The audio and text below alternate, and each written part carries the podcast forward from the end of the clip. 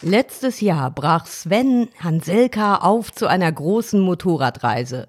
Sein Ziel war der Iran, doch an der Grenze musste er wieder umkehren. Warum diese Reise trotzdem ein fantastisches Abenteuer war, erzählt er im Podcast Nummer 127.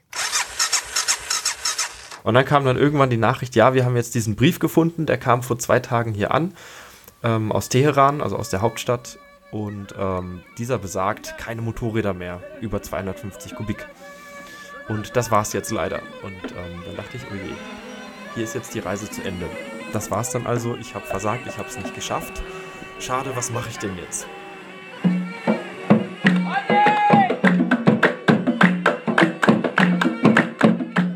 Pegaso Reise. Expeditionen mit den Ohren.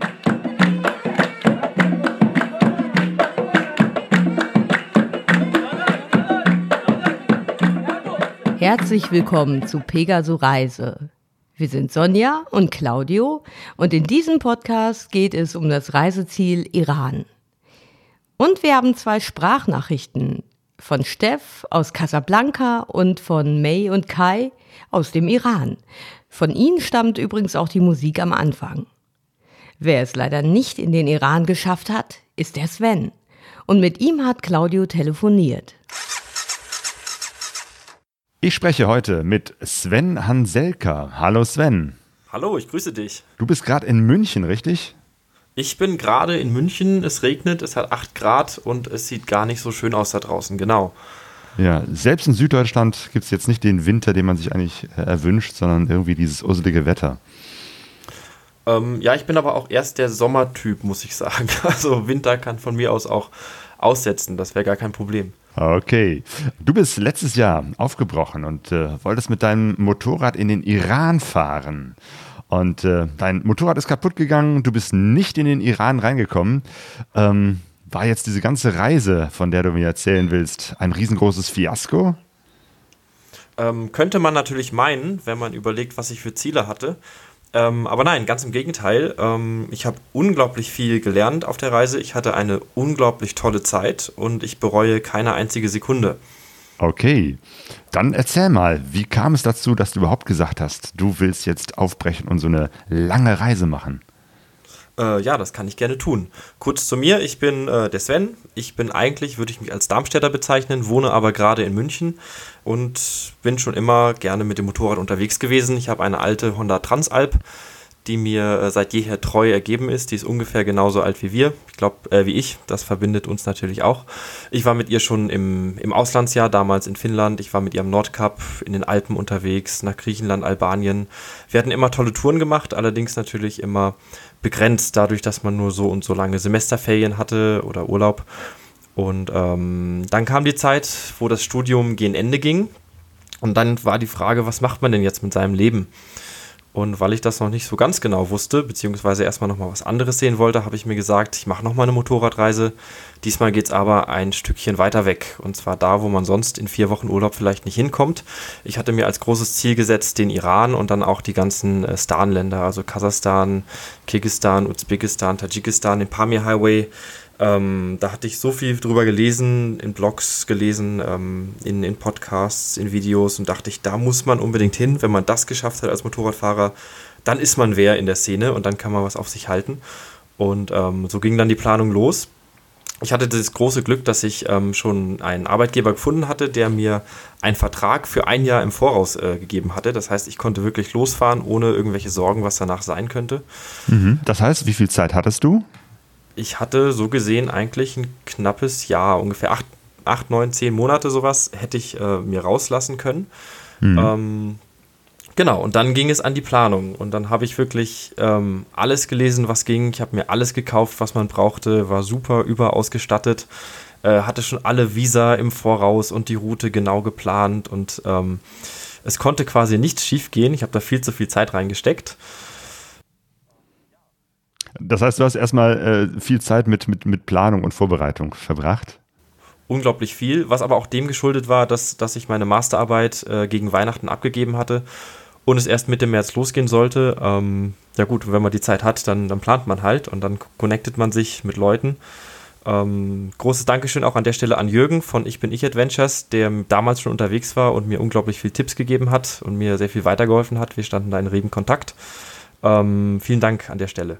Ähm, ja, und dann, ähm, dann ging es langsam los. Ähm, man kann ja vieles planen und vieles, vieles sich vorbereiten. Auf manche Dinge hat man sehr wenig Einfluss. Das ist zum Beispiel das Wetter. Das heißt, ich bin dann an meinem ersten Tag bei Schneesturm über den Brenner.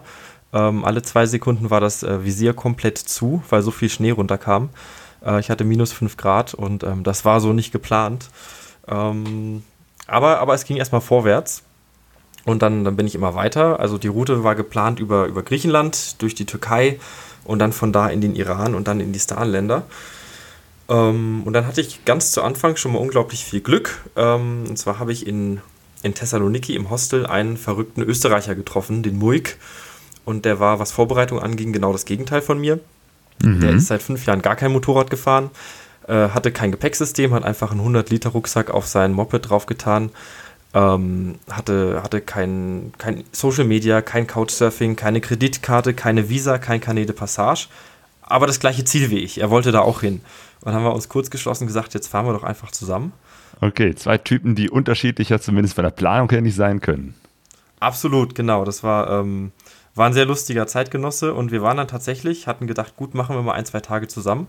Im Endeffekt waren wir einige Wochen zusammen unterwegs äh, durch die ganze Türkei und ähm, das war auch echt gut, dass ich ihn hatte, weil das war eine sehr harte Zeit. Wir waren, wie gesagt, total off-season unterwegs. Es lag noch Schnee oben auf den Bergen auf 2000 Meter Höhe. Es hatte nachts Minusgrade, da war auch mein, da war meine Ausrüstung auch nicht drauf auf, äh, ausgelegt. Du ähm, warst auch mit dem Zelt unterwegs, ne? Genau, also Motorrad und Zelt, wobei ich sehr divers ähm, übernachtet habe. Also oft gecampt und dann mal wieder ins Hostel, dann irgendwie Leute kennengelernt, bei denen man schlafen konnte. Ähm, also mal so, mal so. Und ich glaube, das hat auch einen unglaublichen Reiz ausgemacht. Wenn man dann die Leute im Hostel getroffen hatte, die nur im Hostel hängen, ähm, da hätte ich nach zwei, drei Tagen hätte ich die Krise gekriegt. Und andersrum, nach drei Wochen nur im Zelt am Ende der Welt, dann will man auch mal wieder mit Leuten reden. Ähm, insofern diese Diversität, ähm, das hat sich irgendwann eingependelt, das tat mir sehr gut. Ähm, das, das war auf jeden Fall cool. Genau, jedenfalls waren wir dann zusammen unterwegs. Ähm, und dann gingen so die ersten Gerüchte los. Das war, ich weiß nicht, wer sich aus der Szene daran erinnert, das war letztes Jahr im Frühjahr 2019. Da gingen die Gerüchte los, Iran lässt keine Motorräder mehr rein. Und ähm, ich hatte unterwegs noch zwei Schweizer, den Olli und den Rolli getroffen. Auf zwei aber, aber du, hattest, du hattest schon ein Visum für den Iran. Ich hatte alles, alle, alle Visa schon. Canede Passage, Visum, auch für die Folgeländer, alles organisiert. Ähm, das heißt, du warst, ne, du ja. warst erstmal so davon ausgegangen, das wird funktionieren, dass du das Visum hast äh, und damit auch äh, ganz legal einreisen kannst. Ähm, aber erzähl vielleicht noch mal äh, noch ein bisschen was äh, von dem Unterwegssein, von der Reise. Ähm, weil, ne, zum Beispiel, du, du hast gerade erzählt, ihr habt euch in, in Griechenland, ist das richtig, äh, getroffen? Ja, Genau, das war ein bisschen lustig, weil er hing in dem Hostel fest und äh, hat halt da festgestellt, dass er vielleicht doch Dokumente braucht. Ähm, die hatten ihm dann seine Eltern nachgeschickt, denen er übrigens gar nicht erzählt hatte, dass er unterwegs ist. Solange ähm, dementsprechend hing er da noch fest und ich wollte mir aber Istanbul angucken. Das heißt, wir haben Koordinaten ausgetauscht und gesagt, in drei Tagen treffen wir uns an dem, dem Ort. Und ähm, er war natürlich nicht erreichbar. Das heißt, ich bin dann da hingefahren und habe gehofft, dass er ankommt und tatsächlich kam er an. Und ähm, ab da waren wir dann ein Team. Und ähm, das war unglaublich cool. Ähm, und ja, wie gesagt, wir haben, ich hab, wir haben beide sehr davon gezerrt, dass wir nicht alleine unterwegs waren, weil es war eine, eine sehr harte Zeit, gerade in der Türkei gegen Ende. Da kam dann alles zusammen, da hatte ich dann ein bisschen Bauchweh, also ich wurde ein bisschen krank. Ähm, das Motorrad hatte hier und da ein paar Brüche. Ähm, das war eine, auch die Gegend Osttürkei, ich weiß nicht, wer da schon unterwegs war, aber da kommt ab und zu äh, alle paar Kilometer kommt eine Militärkontrolle. Ähm, und dann wird man da immer gefilzt und dann wird immer von dem türkischen Militär gefragt, ob man denn irgendwie Kontakt zu den kurdischen Leuten hat. Und natürlich hat man da gecouchsurft die Nacht, aber das darf man denen dann nicht erzählen. Ähm, und das, das, ist dann alles so ein bisschen schwierig. Ähm, Würdest du sagen, das war dann äh, leichter, dass ihr zu zweit unterwegs wart, dass ihr euch da auch so immer austauschen äh, konntet und äh, gegenseitig ermutigen konntet? Absolut. Das war, ich war so dankbar, dass ich diesen, diesen Typen da getroffen hatte.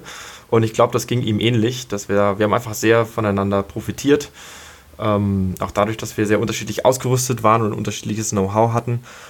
Aber das war einfach, ja, also ich, das habe ich generell gelernt, dass, ähm, dass die richtigen Dinge einfach zur richtigen Zeit passieren und man kann das gar nicht planen.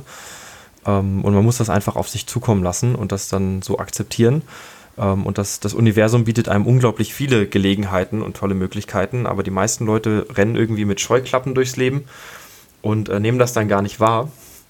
Und ähm, so eine Reise öffnet natürlich unglaublich die Augen für links und rechts, was man da so sieht.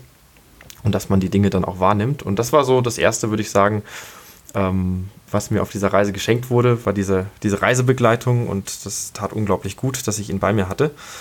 Und gerade gegen Ende, wo es dann ein bisschen härter wurde und dann auch ähm, ja, absehbarer wurde, dass es sehr schwierig werden könnte, äh, wie ich gerade schon äh, an, an, angefangen hatte, wir hatten zwei Schweizer getroffen. Das war auch ein ganz verrücktes Duo.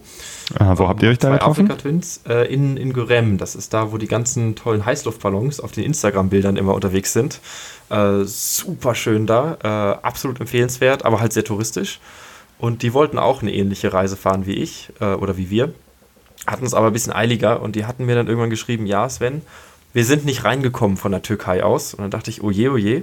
Und dann gibt es ja noch äh, diverse Facebook-Gruppen, Fernweh und so weiter, wo dann auch schon die ersten Statusmeldungen kamen.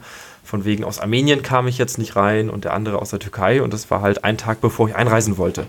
Dachte ich, scheiße, was mache ich denn jetzt? Ich will das unbedingt. Das ist mein großes Ziel. Und wenn ich das nicht schaffe, dann, äh, dann habe ich versagt. Das war so ein bisschen mein Mindset.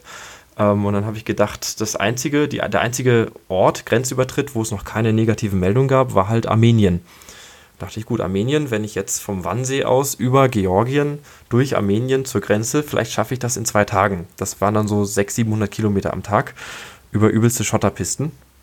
Und ähm, genau das habe ich dann gemacht. Ja, und was war mit Muik dann? Äh, Muik wollte nach Aserbaidschan. Wir haben uns dann getrennt in Georgien. Ja. Ähm, der wollte dann gar nicht, also der wollte dann später in den Iran. Und dann haben sich unsere Wege zunächst temporär ge getrennt. Ähm, da da komme ich dann später noch zu. Ja, und dann habe ich meine gute alte Transalp so sehr gequält, dass irgendwann das Federbein angefangen hat zu quietschen und äh, scheinbar irgendwas geplatzt ist, irgendein Ohrring oder so. Ähm, die Dämpfung war dahin. Das heißt, ich kam dann irgendwann an mit äh, kaputtem Federbein an der iranischen Grenze und war komplett fertig, war gehetzt von den zwei äh, Gewaltmärschen der letzten zwei Tage äh, komplett im Eimer und dachte so, jetzt muss das klappen, sonst ist blöd. Und dann waren die auch sehr freundlich an der Grenze und haben mir auch meinen Stempel gegeben und gesagt, ah ja, da musst du lang, willkommen im Iran. Und dann war ich da in der Customer Zone und dann meint der eine Typ, ja, mh, hm, er hat da irgendwas gehört, aber der, der Bescheid weiß, der ist gerade nicht da. Äh, ob ich denn morgen wiederkommen könnte? Und meine ich, ja klar, kein Thema. Wo soll ich denn so lange hin? Ähm, ja, das ist schwierig. In Iran darfst du ja nicht. Ja, ist richtig. Ja, und nach Armenien auch nicht. Du bist ja schon eingestellt. Genau, du bist ja schon ausgereist. Genau. Das heißt, du ja. warst so in dieser, in dieser Zone zwischen den beiden Ländern. Genau, genau in dieser Custom Zone. Äh, das ist dann, wo außenrum Stacheldraht ist und wo ähm, ja, Leute mit ihren Kalaschnikows da rumrennen und ähm, ja, sieht alles so ein bisschen trist und trostlos aus, ein bisschen Staub außenrum. Ähm, genau, und da war ich dann und dachte, gut, jetzt musst du einen Tag irgendwie rumkriegen dann da mein Motorrad relativ nah an die Wand gestellt und dazwischen dann äh, meine Isomatte und so ein bisschen äh, Jacken und alles drangehängt, dass ich so ein bisschen Privatsphäre hatte. Ja, und dann habe ich da an der Grenze gewohnt eine Nacht. Das war auch mal interessant, weil nachts alle zehn Minuten jemand gezuppelt hat am Schlafsack und meint, hallo, wer bist du denn? habe ich gesagt, ja, ich schlafe hier. Ach, das ist ja schön. Ähm, und tolles Motorrad und so weiter. Und die ersten drei Male freut man sich noch. Und ähm, ja, dann irgendwann äh, eben nicht mehr, weil man dann eigentlich schon schlafen will. Ähm, ich habe die Nacht aber durch, durchgekriegt. Und nächsten Was Tag ist denn das für eine Ecke? Ich meine, wenn da so viele Leute unterwegs sind, ich dachte, das wäre dann so ein, so ein No Man's Land, äh, wo gar nichts los ist. Tatsächlich, ja, No Man's Land ist es. Ähm, es sind vor allem viele Leute, die mal für einen Tag rüberfahren, um günstig einzukaufen. Da es ja schon eine große Preisdifferenz gibt zwischen Armenien und Iran, dann natürlich viele ähm, Trucker, die irgendwie Güter über die Grenze bringen ähm, und halt so ein paar Reisende, wobei ich von denen jetzt keinen getroffen habe. Es war wie gesagt noch ganz schön Off-Season. Ähm, aber viel, viel Fußvolk, die halt ähm, ja wahrscheinlich einkaufen waren ähm, und dann halt da ein Motorrad sehen. Das sieht man wohl nicht so oft und dann muss man natürlich erstmal nachfragen. Ähm, genau.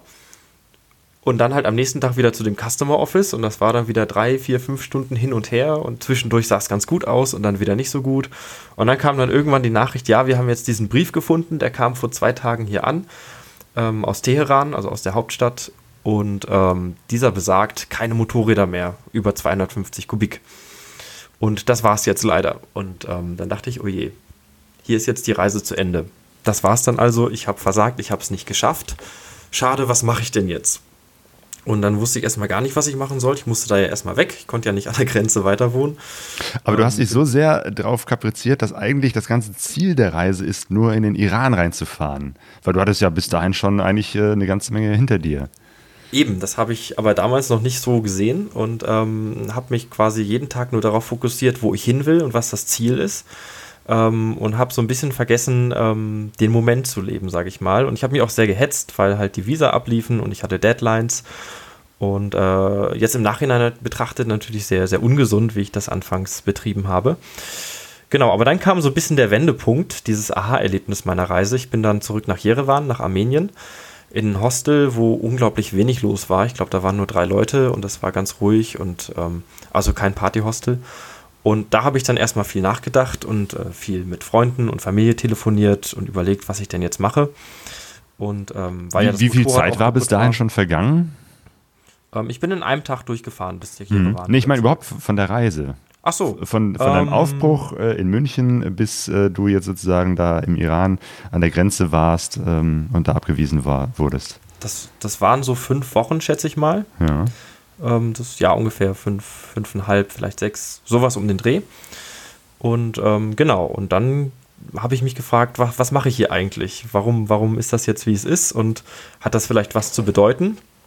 Und dann habe ich mir überlegt, vielleicht ist es ja gut. Und ähm, ich meine, das Schicksal hat mir mehrfach gesagt, fahr da nicht rein. Erstmal dadurch, dass die Schweizer da nicht reingekommen sind.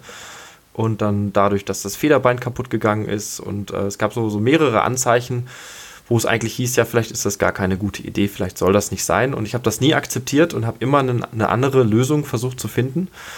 Ähm, und dann am Ende bin ich halt doch gescheitert, wenn man so möchte. Und dann dachte ich, was machst du denn jetzt? Ne? Also neues Federbein muss her. Ich hatte ein Wilbers-Federbein, mit denen hatte ich auch Kontakt. Die waren auch sehr kulant und haben gesagt, gar kein Problem, schicken wir dir Ersatz. Ähm, aber in den Kaukasus ist das schwierig, weil da kommt eh nur jedes zweite Paket an und Steuern und so weiter.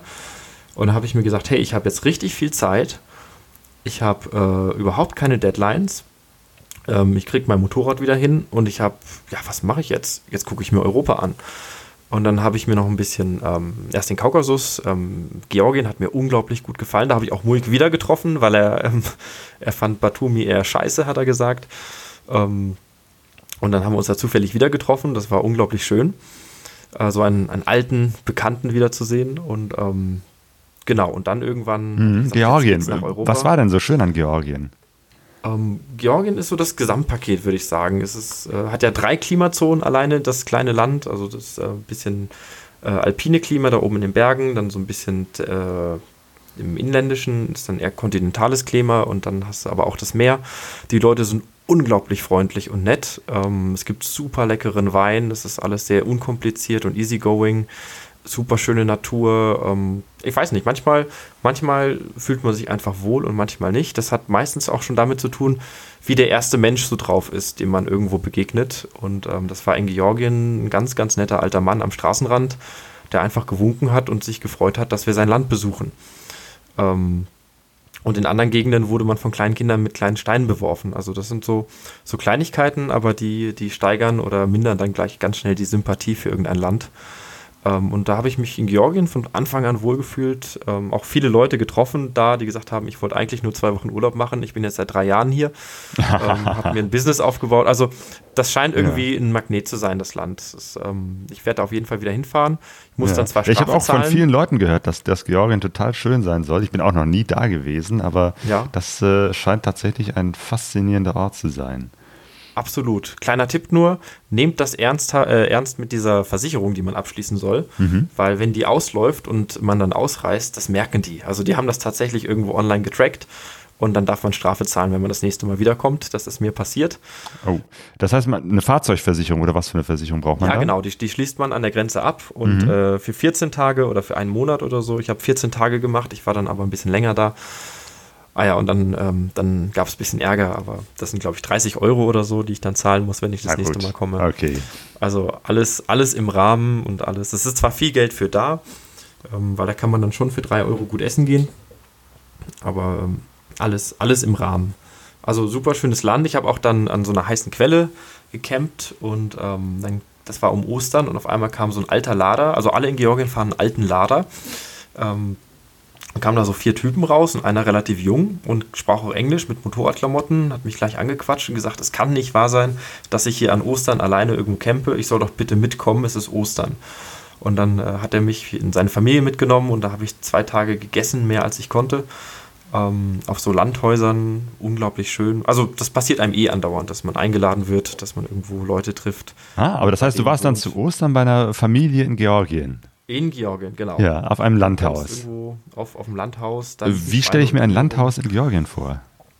Ähm, stell dir einen richtig, richtig schäbigen Bauernhof vor, wo 100 Jahre nichts gemacht wurde, ähm, aber mit schönem Blick auf den Kaukasus und einem kleinen eigenen Weinberg. Ähm, so ungefähr. Oh. Äh, Ich hatte, ich hatte ein bisschen schlechtes Gewissen, weil ähm, die gesellschaftlichen Strukturen sind da ein bisschen anders. Die Männer essen den ganzen Tag und wenn die Männer fertig sind, kommen die Frauen und räumen das wieder ab und stellen neues Essen hin. Ähm, ich habe dann Ärger gekriegt, weil ich mit abräumen wollte. Das geht natürlich nicht. Vor allem als Gast. Natürlich, ja. Und dann musst du als Gast natürlich auch immer zuerst Essen kriegen und am meisten essen. Sonst sind die nicht glücklich. Also Gastfreundschaft wird da unglaublich groß geschrieben. Was gab's so zu essen? Ähm, alles. Die haben da so ein, als Standard so ein, so ein Brot, so ein großes Fladenbrot und dann gab es da Fisch. Es gab da, es kamen Jäger aus der Nachbarschaft vorbei, die hatten ein Reh dabei. Ähm, dann natürlich Schweine, die sie selber hatten. Es gab irgendwelche Quiche-Kuchen mit Eiern und Gemüse und ähm, es war so viel Essen auf dem Tisch, dass der Tisch einfach zu klein war und dann das Essen auf das Essen gestapelt wurde. Also auf der Quiche stand ein Teller mit Fleisch und auf dem Fleisch stand ein Teller mit äh, Fisch oder so. Also es waren wirklich Berge im wahrsten Sinne des Wortes. Ähm, das war, war sehr interessant. Das klingt nach einem großen Fest. Das heißt, Das war du warst da mit der. Familie abgegessen und äh, wie, wie hat das mit der Verständigung geklappt? Mit Englisch? ähm, Hände und Füße großteils. Äh, der eine konnte Englisch, der war äh, Kunstdozent an irgendeiner Hochschule. Becker hieß der Mann. Ähm, falls du zuhörst, gut, er versteht kein Deutsch, aber vielen Dank nochmal an der Stelle. Ähm, genau, also Hände und Füße, das funktioniert. Und dann, während in Deutschland man immer gefragt wird, was arbeitest du denn, kommen da eher Fragen wie, hast du Kinder, hast du Familie ähm, und sowas. Das finde ich eigentlich ganz, ganz angenehm, dass da die, die Prioritäten anders gesetzt sind, woanders auf der Welt. Ähm, genau, also super schöne Zeit. War zwei Tage mit dem jungen Mann da unterwegs. Er hatte auch ein Motorrad, eine 650er BMW. Und weil er aber lieber eine KTM hätte, hat er sie orange angemalt. Das fand ich ganz niedlich. Äh, also die, die Leute wissen sich zu helfen. Ja. Das war die Zeit, wo dann wirklich die, ich sag mal, die Reise so anfing, wie es mir gut tat. Ähm, also ich hatte keinen keinen Termindruck mehr, ich habe mich einfach treiben lassen. Wenn es irgendwo schön war, dann war ich so lange, bis es dann nicht mehr schön war. Und dann bin ich weitergefahren und dann oft auch nach Regenradar, wo scheint die Sonne, da fahre ich jetzt hin. Wo sind nette Menschen? Und wenn die Menschen besonders nett waren, war ich da halt länger. Und da habe ich dann diese, diese Erkenntnis ähm, quasi gewonnen, dass wirklich, das klingt jetzt so, so banal, weil man das immer sagt, aber der, der Weg ist das Ziel. Und ähm, das habe ich dann angefangen auszuleben und das tat mir unglaublich gut. Und ähm, das, das glaube ich, dass das was ganz Wichtiges ist, was, was viele Leute mal irgendwann für sich erleben sollten. Also ich sehe das jetzt wieder, ich bin jetzt wieder zurück in München und in der Arbeitswelt und, und vieles ist immer nur auf Ziele ausgerichtet. Ob das irgendwie Ziele sind, die von der Gesellschaft vorgelebt werden, du musst das größere Auto haben, du musst eine Gehaltserhöhung kriegen, du musst den Job haben, du brauchst ein Reihenhaus mit Kiesauffahrt und Golden Retriever. Ähm, man, man rennt immer irgendwelchen Zielen hinterher und immer wenn man die erreicht hat, gibt es aber drei neue Ziele, äh, von denen man sich verspricht, wenn ich das habe, dann bin ich glücklich. Und ähm, dabei vergessen die meisten Leute aber eigentlich unterwegs noch zu leben ähm, und irgendwie zu schauen, dass auch jeder Tag für sich gesehen eigentlich ein Erfolg ist und schön ist. Das ist so die, äh, das, dieser Wendepunkt, den ich dann ähm, erreicht hatte. Mhm. Genau, dieser Wendepunkt war sozusagen, als du festgestellt hast, okay, Iran, das wird nichts und äh, dann hast du dir die Zeit genommen. Du hattest am Anfang gesagt, du wolltest eigentlich auch die Stan-Länder bereisen. Bist du dann auch noch da gewesen? Ähm, noch nicht, nee, ich habe hab mein Turkmenistan-Visum noch im Pass, auf das ich auch unglaublich stolz bin, Aha. weil da nur 7000 Touristen pro Jahr reinkommen. Ähm, aber wie gesagt, dadurch, dass Iran zu war, man konnte da nicht wirklich drum rum. Ich hätte zwar über, über ähm, Batumi dann nach ähm, Kasachstan und Usbekistan und dann halt tausende Kilometer Steppe fahren können, aber das Federbein war kaputt und ich war auch kaputt und ich habe mir gedacht, jetzt mache ich das entspannt. Und Europa äh, hat einfach mehr zu bieten, als man glauben möchte. Was auch übrigens eine Erkenntnis dieser Reise war.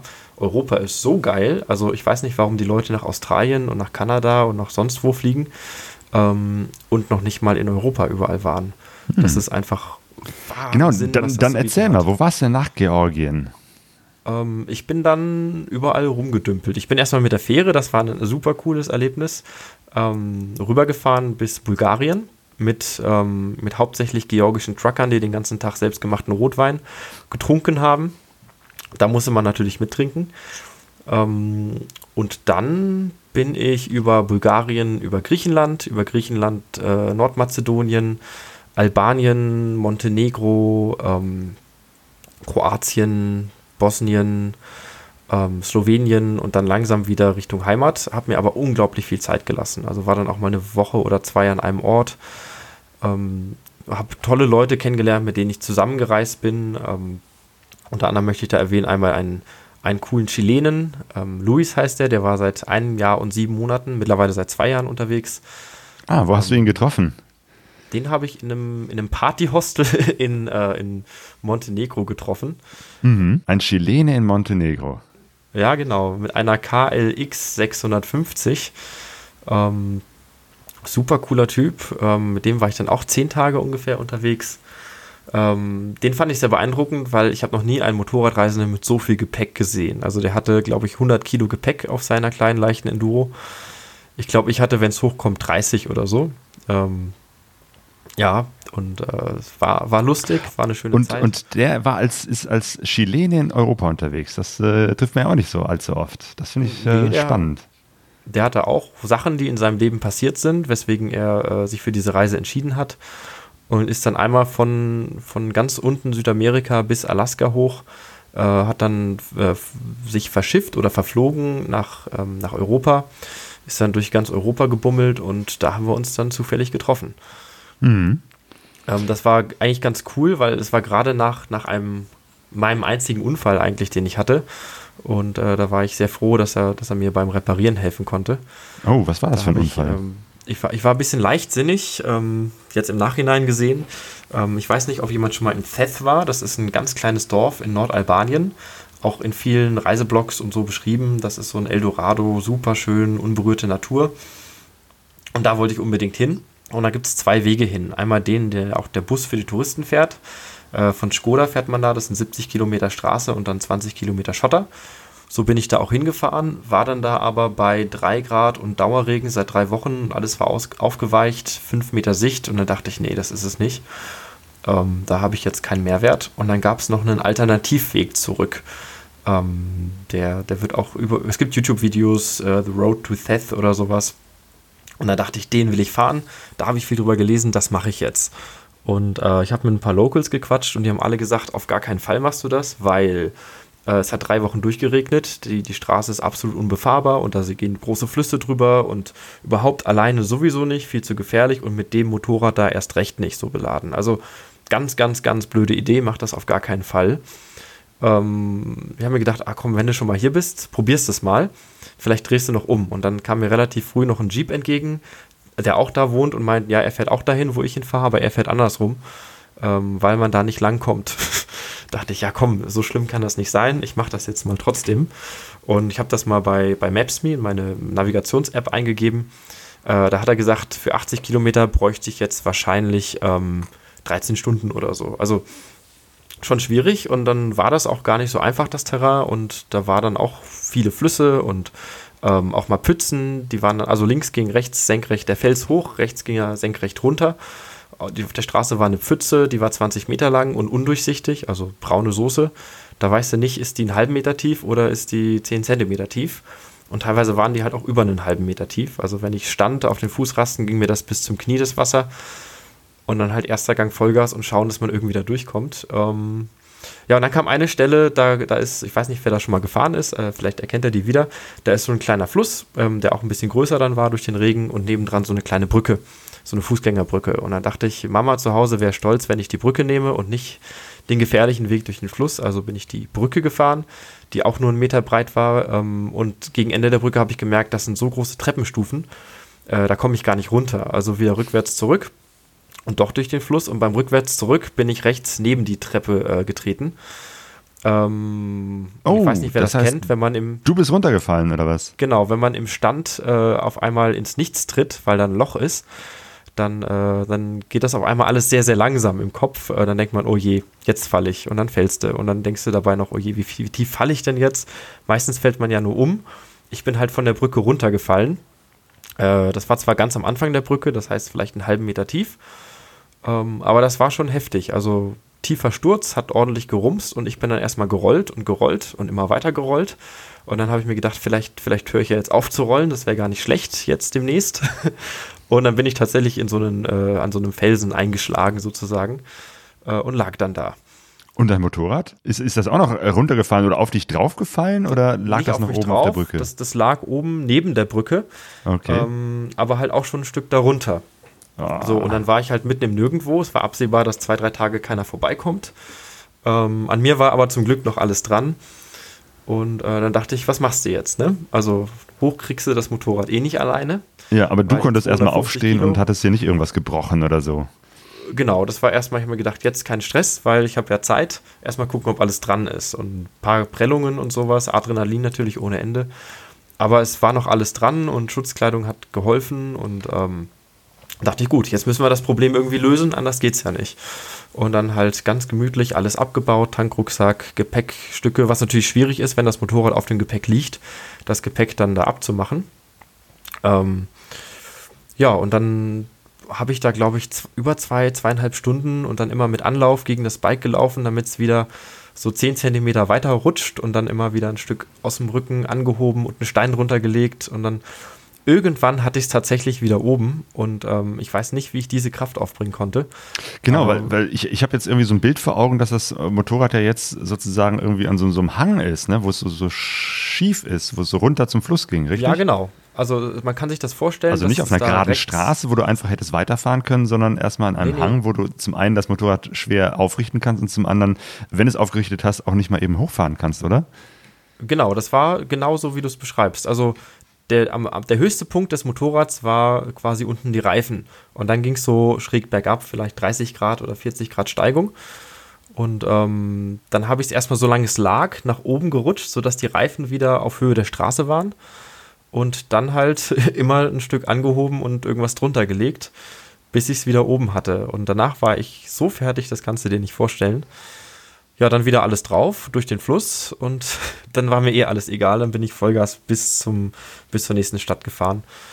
Ähm, während ich am Anfang echt noch vorsichtig durch die Pfützen und äh, bei dem Schotter und dann hatte ich einfach nur erster Gang Vollgas und ich wollte dann äh, irgendein warmes Bett und eine Dusche haben. Und dann habe ich, glaube ich, zwei Tage durchgängig, ähm, also bin dann angekommen und hatte so einen Muskelkater die nächsten drei Tage und war so fertig, ich habe einfach nichts mehr gemacht. Das Ja, kann ich genau, mir vorstellen. und und war dann so hast du den Luis blöd. getroffen? Ähm, genau, den habe ich zwei Tage später getroffen und der hatte einen toll, tollen Trick, weil mein Windschild war dann in fünf Teile zersplittert. Der hat einen tollen Trick, wie man das wieder äh, reparieren kann. Also als, an alle, die jetzt irgendwie Plastikteile oder Windschilde äh, sich unterwegs verletzen, ähm, gut aufgepasst. Das ist der beste Trick, den ich überhaupt gelernt habe. Ähm, klar, es gibt Gaffertape und zwei Komponentenkleber, aber wenn man sich so eine Art Metallmesh aus Aluminium nimmt, das sowas wie beim Kühlergitter vorne Schutz manchmal dran ist, das zu kleinen Pflastern äh, zerschneidet und das mit einem Lötkolben in das Plastik reindrückt.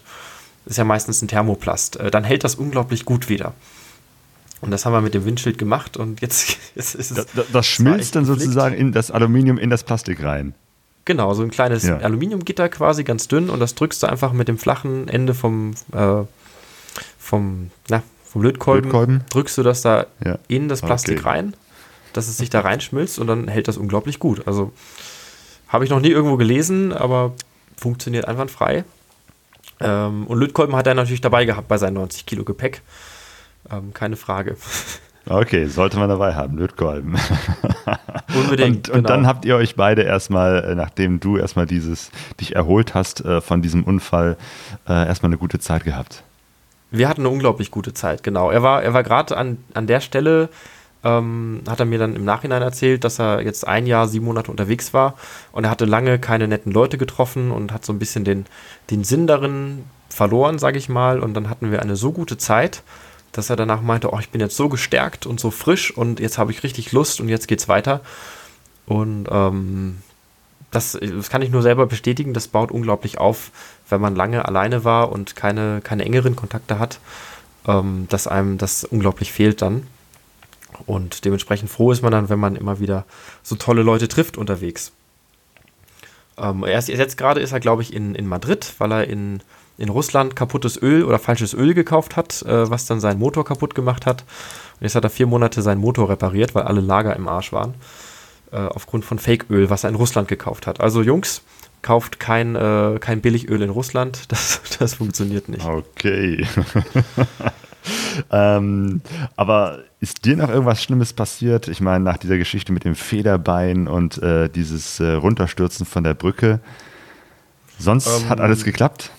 Schlimme Sachen tatsächlich. Ja gut, man wird mal von Hunden angegriffen, dann fährt man irgendwie Schotterserpentin hoch und in der Ecke sitzen dann zehn Straßenhunde, die scheinbar hungrig aussehen und die rennen einem dann hinterher.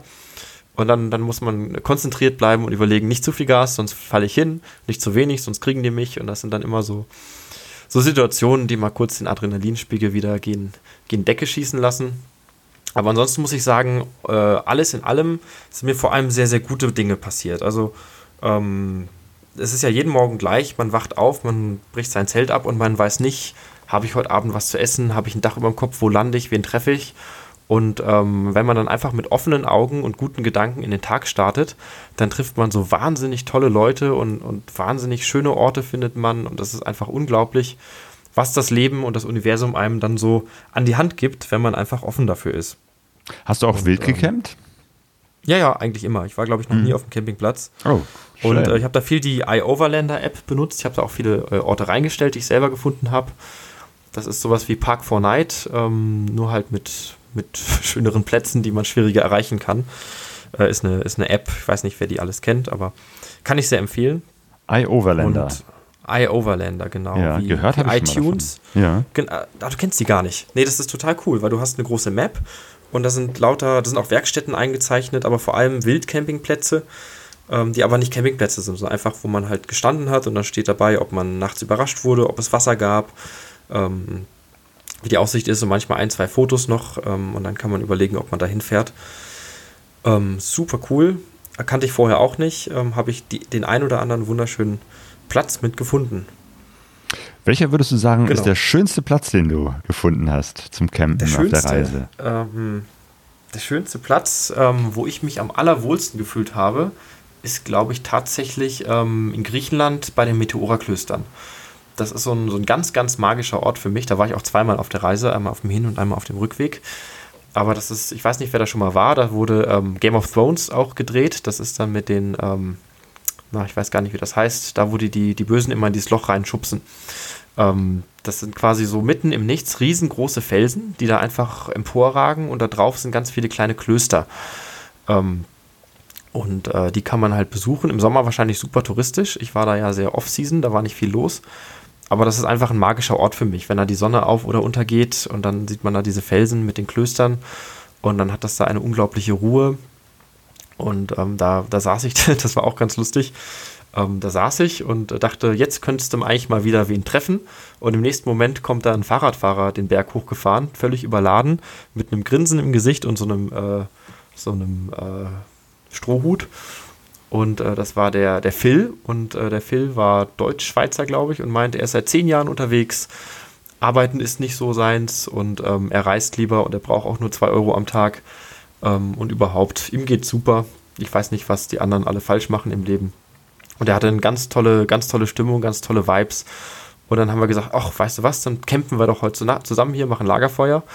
Und weil es dann in ganz Griechenland geregnet hat und da die Sonne schien, haben wir uns dann einfach eine Stiege Bier geholt beim Lidl haben uns da auf diesen Top-Aussichtsfelsen gesetzt und saßen dann da drei Tage und haben einfach das Leben genossen. Das war unglaublich schön. Großartig.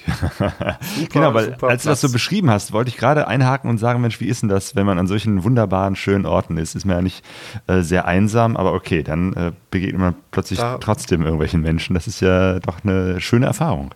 Das stimmt, richtig. Wobei das Einsamsein, das ist auch etwas, ähm, das habe ich so unglaublich zu schätzen gelernt. Das ist vielleicht auch eine der Dinge, die ich, äh, die ich gelernt habe. Und zwar habe ich da einfach mal mich selbst kennengelernt auf der Reise. Ich meine, wir leben ja in einer sehr, sehr hektischen Zeit. Die meisten Leute rennen von A nach B und arbeiten den ganzen Tag. Und wenn man nicht arbeitet, dann ist der Terminkalender auch voll, weil die wenige Freizeit, die man hat, will man ja ausnutzen mit Freunden und Hobbys und dies und das. Und wenn man da mal fünf Minuten auf die Bahn wartet, holt man schnell das Smartphone raus und hängt auf Instagram oder sonst was und schaut sich Sachen an. Und wenn man dann platt nach Hause kommt, dann macht man Netflix an und lässt sich berieseln. Das heißt, ich habe das zumindest das Gefühl, dass die allermeisten Leute sich überhaupt nicht mehr mit sich selbst beschäftigen oder sich gar nicht selber kennen. Und, Warst du vorher ähm, auch so einer, der im Prinzip eigentlich äh, immer die Ablenkung sucht und einen vollen Kalender hat? Ähm, vollen Kalender absolut. Ich bin nicht der Typ, der sich, äh, der, der einen Fernseher hat oder, oder Serien guckt. Aber ich habe immer irgendwelche Projekte, ob ich jetzt äh, angefangen habe, ähm, auf, auf dem Balkon Mango-Pflanzen zu züchten oder ob ich mir jetzt einen Grill gekauft habe und das neue Bierdosenhähnchen probiere oder äh, was weiß ich. Ich habe immer irgendwelche Projekte oder Musikprojekte. Äh, irgendwas habe ich immer gemacht, mir war nie langweilig. Ähm, aber ich habe halt nie wirklich gesagt, ich beschäftige mich jetzt mal nur mit mir, weil auch einfach das Angebot an Ablenkung unglaublich groß ist, weil man überall connected ist, man hat überall Internetzugang, es ist überall eine Flut an, an Dingen und an Leuten, die eigentlich deine Aufmerksamkeit wollen. Ähm, und das ist unglaublich schwer, sich da zu entziehen. Wenn man dann aber wirklich mal irgendwo in Albanien auf den Bergen sitzt und da halt keinen Internetempfang hat und da auch niemand ist, ähm, dann, dann kann man sich da einfach mal hinsetzen und einfach mal genießen und einfach mal in sich reinhorchen. Und ähm, das habe ich getan und äh, habe mich auch selber viel, viel besser kennengelernt. Ich weiß jetzt ziemlich gut, wer ich bin. Und das ist auch unglaublich wichtig, weil man verbringt ja doch die meiste Zeit in seinem Leben mit sich selber dann wäre es schon wichtig, dass man gut mit sich selber auskommt, finde ich. Ähm, weil das ja zumindest noch eine ganze Weile so sein wird, hoffe ich zumindest, weiß man ja nie. Ähm, aber das, das ist, äh, ist mir aufgefallen, dass das ganz viele Menschen einfach noch nicht so gemacht haben oder gar nicht tun. Und seit ich das jetzt gemacht habe, mache ich das auch öfter jetzt wieder auch in meinem stressigen Alltag, dass ich sage, ich nehme jetzt eine halbe Stunde, ich mache einfach mal die Augen zu, ich mache einfach mal alle Handys aus und, ähm, und horch mal in mich rein. Manche nennen das dann Meditation. Ähm, aber einfach mal so, so eine Ruhe finden und mal schauen, wer bin ich eigentlich, was will ich eigentlich, ähm, was will ich da mit meinem Leben anfangen. Das sind so ganz viele Fragen, die konnte ich nicht unbedingt für mich klären, aber ich habe eine unglaublich große Akzeptanz für mich selber geschaffen, das zu akzeptieren, äh, was da so kommt. Und ein, ein, guter Freund von mir hat mal gesagt, ähm, äh, der Wind kann dir nur helfen, wenn du weißt, wohin du willst. Den Wind können wir nicht ändern, aber die Segel setzt du selbst. Das heißt, ähm, ich kann jetzt nicht genau planen, was morgen oder übermorgen kommt oder was ich mit meinem Leben anfange, aber ich kann, ich kann Entscheidungen treffen und, und Richtungen einschlagen und ähm, dann, dann wird sich schon alles, alles richten und es wird einfach gut werden. Das ist absolut meine Erfahrung, dass wenn man da offen an irgendwas rangeht, dann wird es immer gut. Hat diese Reise denn für dich auch äh, bewirkt, dass du nochmal genauer herausgefunden hast für dich, wo nach der Reise die Reise weitergehen soll? Ähm, naja, ich hatte ja im Voraus quasi schon äh, eine Richtung eingeschlagen. Ich hatte ja einen Arbeitsvertrag unterzeichnet, wo ich auch jetzt gerade arbeite. Und das ist auch unglaublich spannend, was ich da mache. Ähm, ich habe aber auch gleichzeitig gemerkt, dass, dass man halt Prioritäten im Leben setzen muss und dass ähm, dass man auch nicht nur für die Arbeit leben sollte und dass es halt in Summe ein stimmiges Gesamtbild für sich geben muss. Das heißt, äh, was ich vorhin meinte, dass mit den Zielen, dass die Ziele nicht übergeordnet sein sollten über das, äh, wie, wie gut jeder Tag für sich ist. Das braucht irgendwie eine Balance und äh, wenn man das nicht hat, dann muss man halt was ändern. Ähm, und das ist, das ist, glaube ich, ganz, ganz wichtig, weil ich sehe, dass sehr viele Leute nur ihren Zielen nachrennen, ohne wirklich ähm, ohne wirklich das Jetzt, das Hier und Jetzt und sich selber vor Augen zu haben. Und ich glaube, dann ist die Gefahr ganz groß, dass man irgendwann merkt, dass man vielleicht was verpasst hat im Leben oder vielleicht Dinge bereut, die man, die man nicht getan hat. Ähm, und das gilt es natürlich zu vermeiden. Ich meine, jeder will irgendwie ein gutes Leben führen und die wenigsten können dir sagen, wie das genau geht. Ich glaube, ich bin dieser, dieser, ähm, diesem Vorgehen, wie das genau geht, schon eine ganze Ecke weiter. Ich habe es auch noch nicht komplett rausgefunden, aber ich glaube, viele, ähm, viele Grundsäulen habe ich jetzt langsam mal, da hat sich der Nebel gelichtet und ich habe jetzt so eine Idee, wie man, wie man doch ein ganz gutes Leben führt. Und das hätte ich ohne diese Reise, hätte ich das niemals gehabt.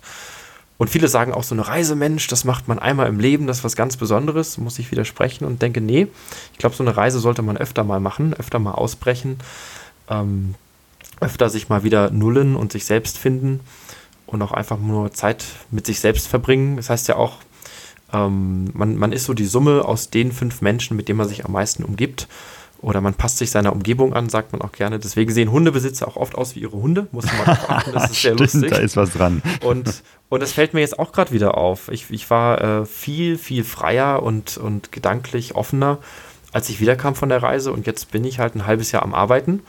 Ich sage nicht, dass es schlecht ist, aber man, man passt sich da unglaublich schnell an, an, an die Leute, mit denen man da seine Zeit verbringt und an die Werte und an die, an die Einstellungen.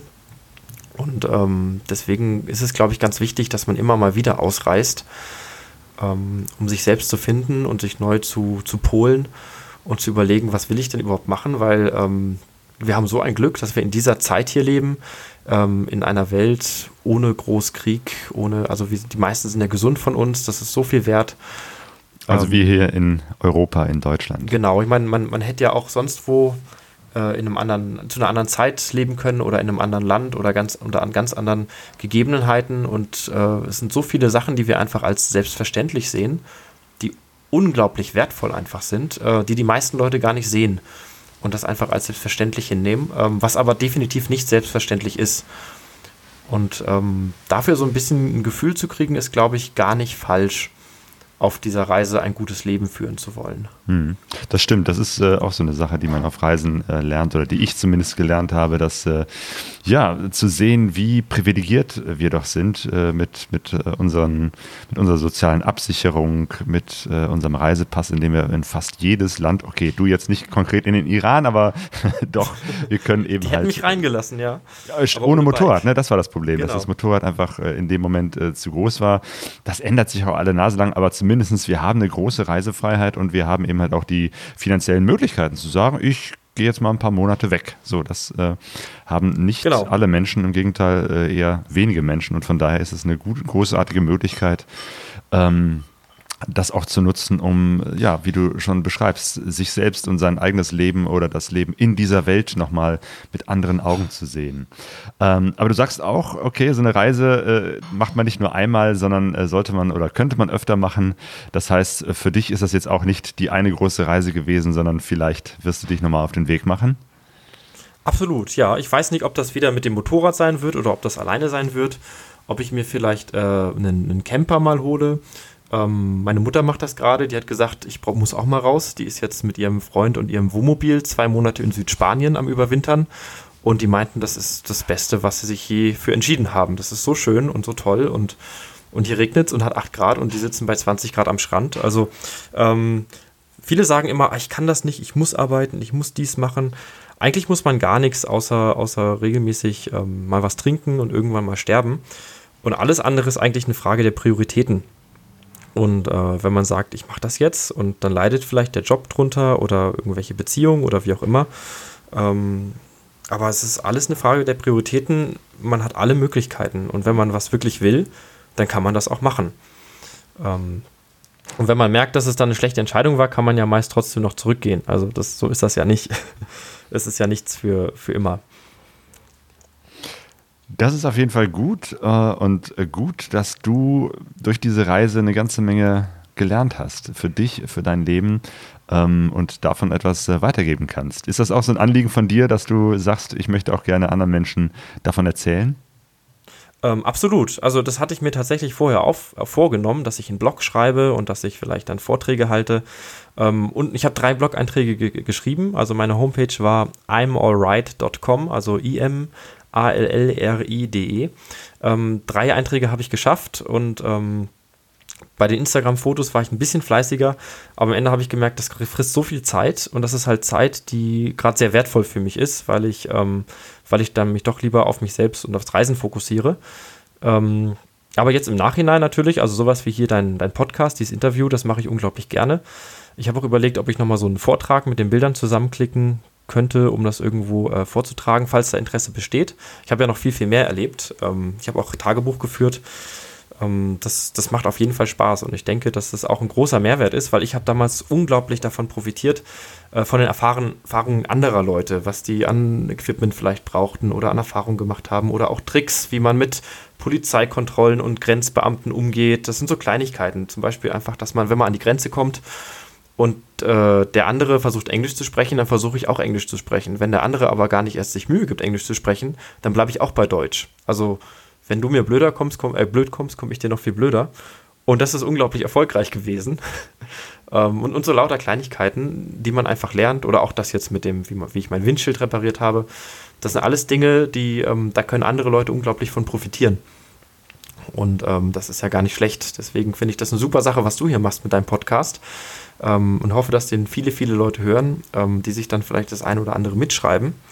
Ich habe mir auch in meinem Tagebuch hinten so eine Liste gemacht, das war eher stichpunkteartig, äh, was ich für die, die nächste Reise vielleicht anders machen will. Da stehen dann so Sachen drauf wie keine Baumwolle mehr mitnehmen, weil die trocknet nicht. Oder ähm, mehr Bargeld mitnehmen, weil man das auch überall kriegt. Oder ähm, eine 10 Milliampere-Stunden äh, Powerbank hätte völlig ausgereicht, brauchst keine 20.000er. Und lauter so Kleinigkeiten. Oder auch, dass man echt keine Axt mitnehmen muss auf einer Motorradreise, ist zwar eine lustig, Axt? wenn man. Ich hatte eine Axt dabei. Auch nicht schlecht. Eine Zeit lang habe ich immer die Leute gefragt, äh, bei so einem Interview zum Schluss, was, was äh, war der wichtigste Gegenstand auf der Reise? Ähm, und äh, da sind viele interessante Sachen, äh, lustige Sachen auch dabei gewesen. Äh, es gibt ja die Künstler Leaving Home Funktion, die in ihren äh, Beiwagen, also die waren mit so Ural-Beiwagen-Motorrädern unterwegs, die hatten eine Säge, eine Motorsäge dabei. Und du Geil. hattest eine Axt dabei, auch nicht schlecht. Ja, absolut. Ähm, was, was noch lustig war, was mir wirklich für sehr kalte Nächte geholfen hatte, ich hatte eine Wärmflasche dabei. Ah ja.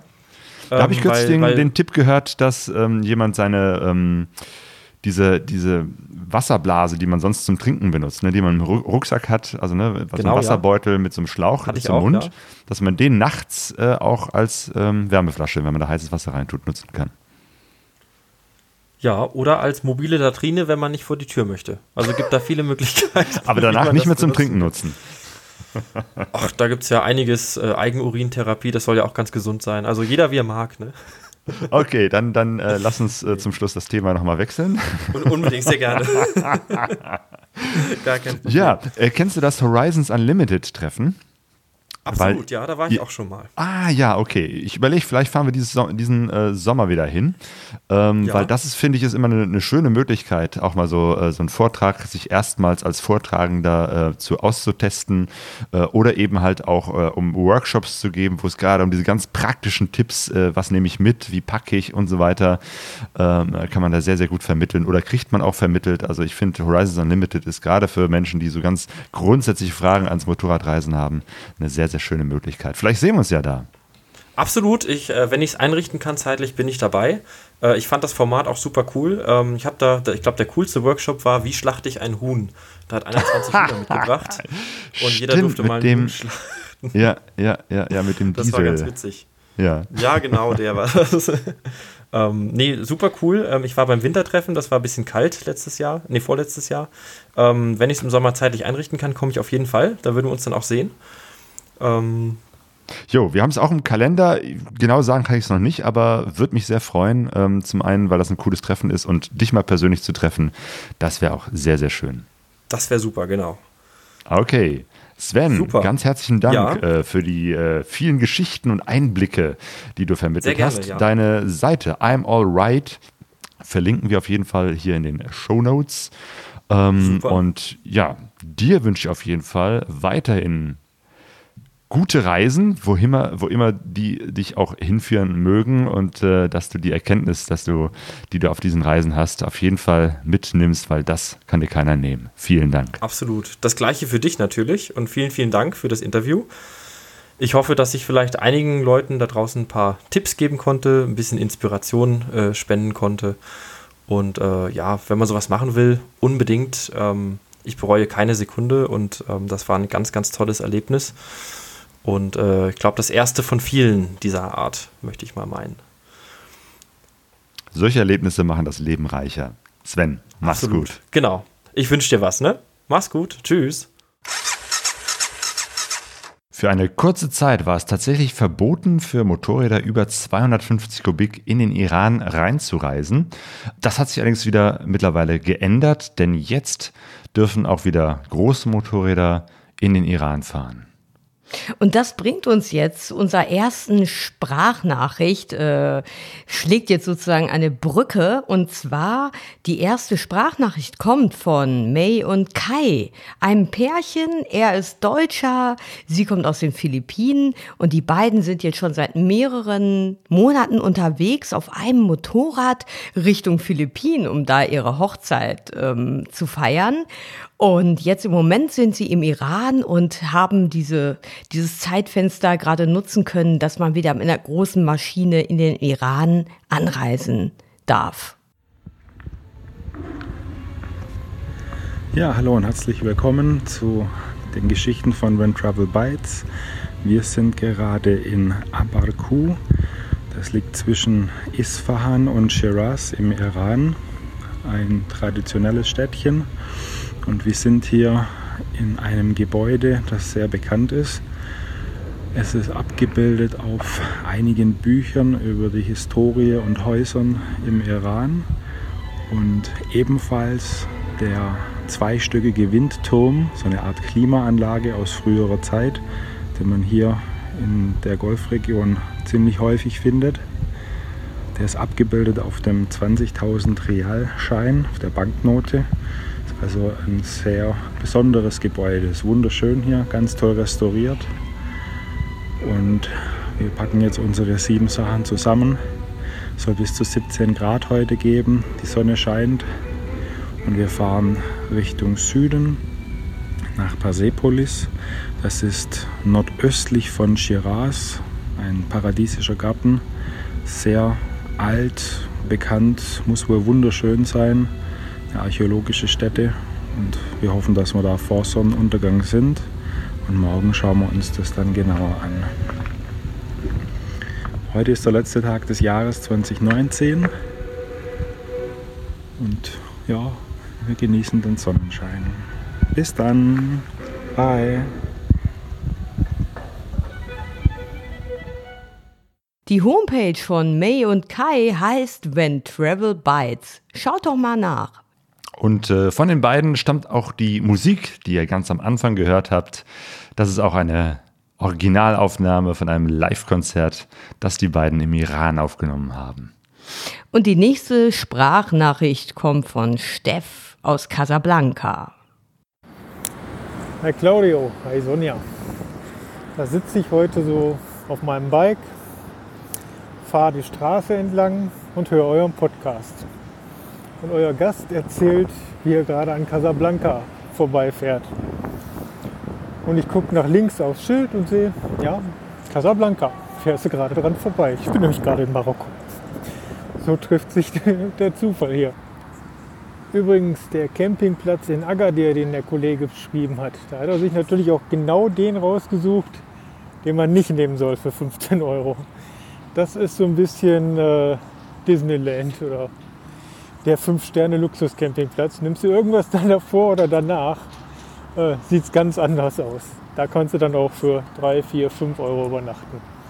Ich persönlich habe jetzt herausgefunden, dass äh, über Booking.com man hier extrem günstig übernachten kann und ich mein Zelt die Hälfte der Zeit äh, rausgelassen habe und habe mir dann lieber eine Unterkunft genommen, weil es unwesentlich teurer ist und du dafür hier den Vorteil hast, ähm, nachts im Bodenfrost nicht campen zu müssen oder zelten zu müssen. Stattdessen eine schöne warme Matratze hast. Mehr wollte ich gar nicht. Euch noch einen schönen Tag. Ciao. Der Steff bezieht sich da auf unser letztes Interview, das wir mit dem Tom Possott aufgenommen haben im Podcast Nummer 126. Und äh, Tom hat äh, auch erzählt von dem Club of New Church Festival in Österreich vom 25. bis 28. Juni 2020. Und ich werde auch dort sein und werde dort ein paar Live-Interviews machen. Das heißt, wenn ihr zufällig auch dahin fahrt zum Club of New Church Festival, würde es mich freuen, euch persönlich da vor Ort zu treffen. Ja, ich muss erst mal gucken, ob ich Zeit habe, weil ich habe gerade meine Stelle gewechselt und ähm, es ist noch nicht ganz klar, ob ich da Urlaub äh, kriegen kann. Aber wenn es klappen würde, wäre das natürlich echt super. Das ist ja super. Dann sind ja. wir zusammen dort in Österreich. Hey. Ich glaube, für heute war es das auch erstmal. Ja, wir sind jetzt hier ähm, in unserem Wohnzimmer und draußen tobt äh, der Orkan Sabine. Draußen ich, tobt Sabine. Draußen tobt Sabine. Es ist noch nicht so schlimm, aber ja, stürmische Grüße vom Pegasonautenteam. Macht's gut und gute Reise. Tschüss. Ciao.